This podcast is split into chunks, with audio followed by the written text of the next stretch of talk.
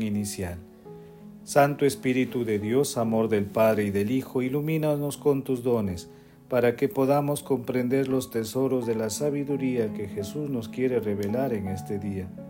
Otórganos la gracia para meditar los misterios de la palabra y revélanos sus más íntimos secretos.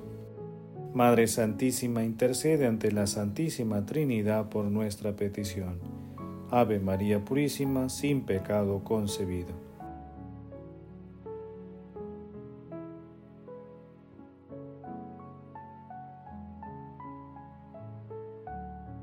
Lectura. Lectura del Santo Evangelio según San Lucas capítulo 16, versículo del 1 al 13. En aquel tiempo dijo Jesús a sus discípulos, un hombre rico tenía un administrador, a quien acusaron ante él de malgastar sus bienes. Entonces lo llamó y le dijo, ¿es cierto lo que me cuentan de ti? Entrégame el balance de tu gestión, porque quedas despedido. El administrador se puso a pensar, ¿qué voy a hacer ahora que mi señor me quita el empleo? Para trabajar la tierra no tengo fuerzas. Mendigar me da vergüenza. Ya sé lo que voy a hacer para que cuando me echen de la administración encuentre quien me recibe en su casa. Fue llamando uno a uno a los deudores de su señor y dijo al primero, ¿Cuánto debes a mi señor? Este respondió, cien barriles de aceite.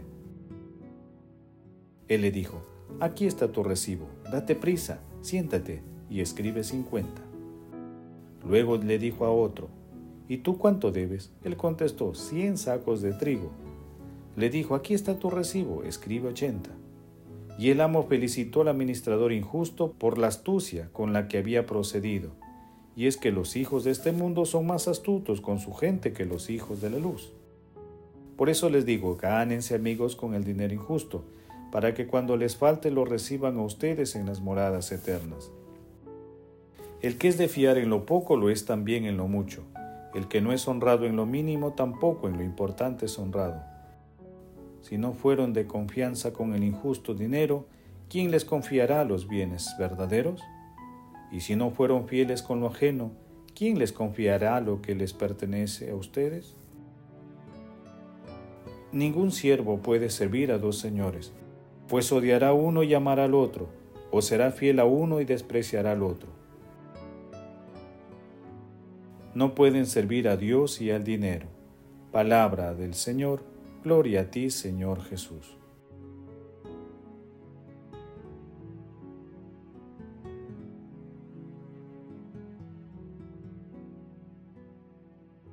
Cristo de ningún modo alaba la deshonesta conducta del administrador, alaba solo su habilidad y lamenta que este sea el tributo de quienes viven para el mundo y no de quienes buscan el reino y parecen a menudo pesados y lentos en su actividad. Uno de los medios para entrar en el reino es dar, hacerse amigos en las moradas eternas con el fin de hallar intercesores en nuestra muerte. Es pues un aliento a la generosidad y a la limosna. Adrien Nosen. En la lectura de hoy, Jesús enuncia la parábola del administrador astuto y señala cómo debe usarse el dinero.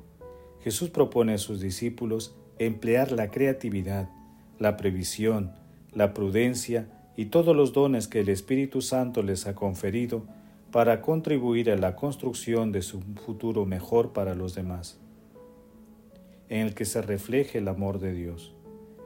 Jesús destaca que la fidelidad y lealtad es fundamental para seguirle señalando que ningún criado puede servir a Dios y al dinero al mismo tiempo.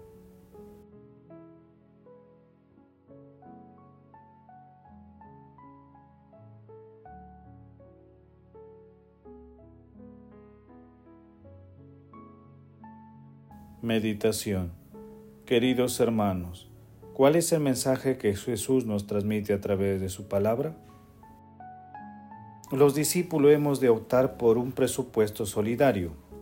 Al lado de una vida digna y del sustento de cada día, hay que promover el compartir con los que no poseen lo mínimo necesario. No nos dejemos sorprender por los criterios del mercado. Se empieza creyéndose señores del dinero y se termina siendo sus esclavos. No es fácil liberarse de este tipo de esclavitudes. Antonio Danós El comportamiento del administrador astuto representa en parte la realidad de nuestra sociedad que es duramente golpeada por la corrupción. En este contexto, Jesús nos exhorta a ser fieles y leales en nuestros trabajos y a dar un buen uso de los recursos materiales, los cuales como don de Dios debemos emplearlos para obras concretas de misericordia. Adicionalmente, Jesús señala claramente que un verdadero discípulo suyo debe emplear la creatividad, la previsión y todos los recursos espirituales y materiales para que la construcción del reino de Dios acá en la tierra, que si bien es de los humildes y sencillos, no puede construirse ingenuamente. Hermanos, con estas consideraciones es conveniente que proyectemos la parábola a nuestra vida y respondamos de corazón somos administradores sagaces de los bienes materiales que el Señor nos ha confiado para la construcción de su reino. ¿Cuál es nuestra actitud frente a la pobreza, frente a las injusticias, contra los más vulnerables y ante la corrupción que golpea nuestra sociedad? Que las respuestas a estas preguntas nos ayuden a tomar precauciones para que llegado el día seamos recibidos en las moradas eternas. Jesús, María y José nos aman.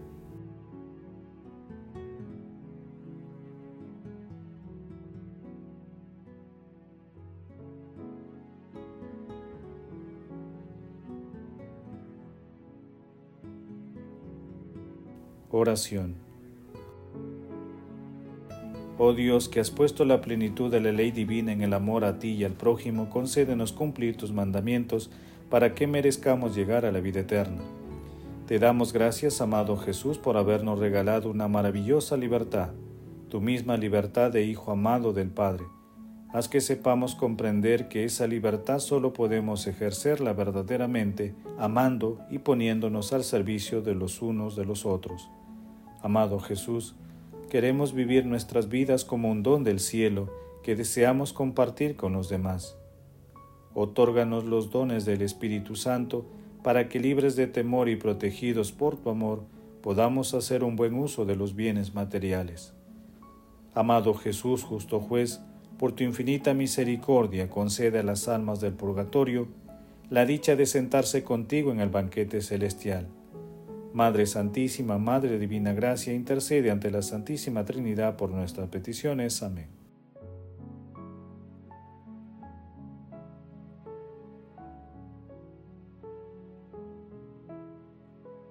Contemplación y acción. Hermanos, contemplemos a Dios Padre con una homilía de San Basilio Magno.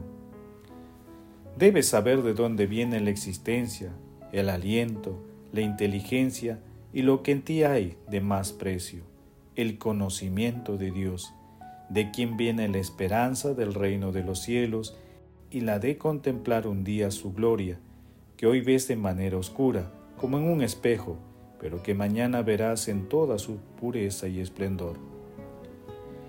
¿De dónde viene que seas hijo de Dios, heredero con Cristo? ¿De dónde te viene todo esto y por quién? Y hablando de cosas menos importantes de las que se ven, ¿quién te ha dado la posibilidad de ver la belleza del cielo, el recorrido del sol, el ciclo de la luna, las innumerables estrellas, y en todo esto la armonía y el orden que las conducen? ¿Quién te ha dado la lluvia, los frutos, las artes, las leyes, la ciudad, una vida civilizada, unas relaciones familiares con tus semejantes? ¿No es aquel que antes que todas las cosas y a cambio de todos estos dones te pide amar a los semejantes? Sí, Él, nuestro Dios y nuestro Señor, que no se avergüenza de ser llamado Padre. ¿Vamos nosotros a renegar de nuestros hermanos? No, hermanos y amigos míos, no seamos malos administradores de los bienes que se nos confían.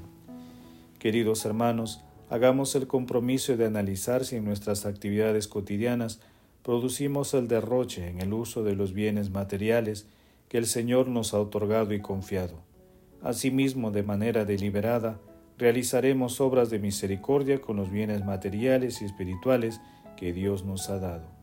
El amor todo lo puede. Amemos que el amor glorifica a Dios.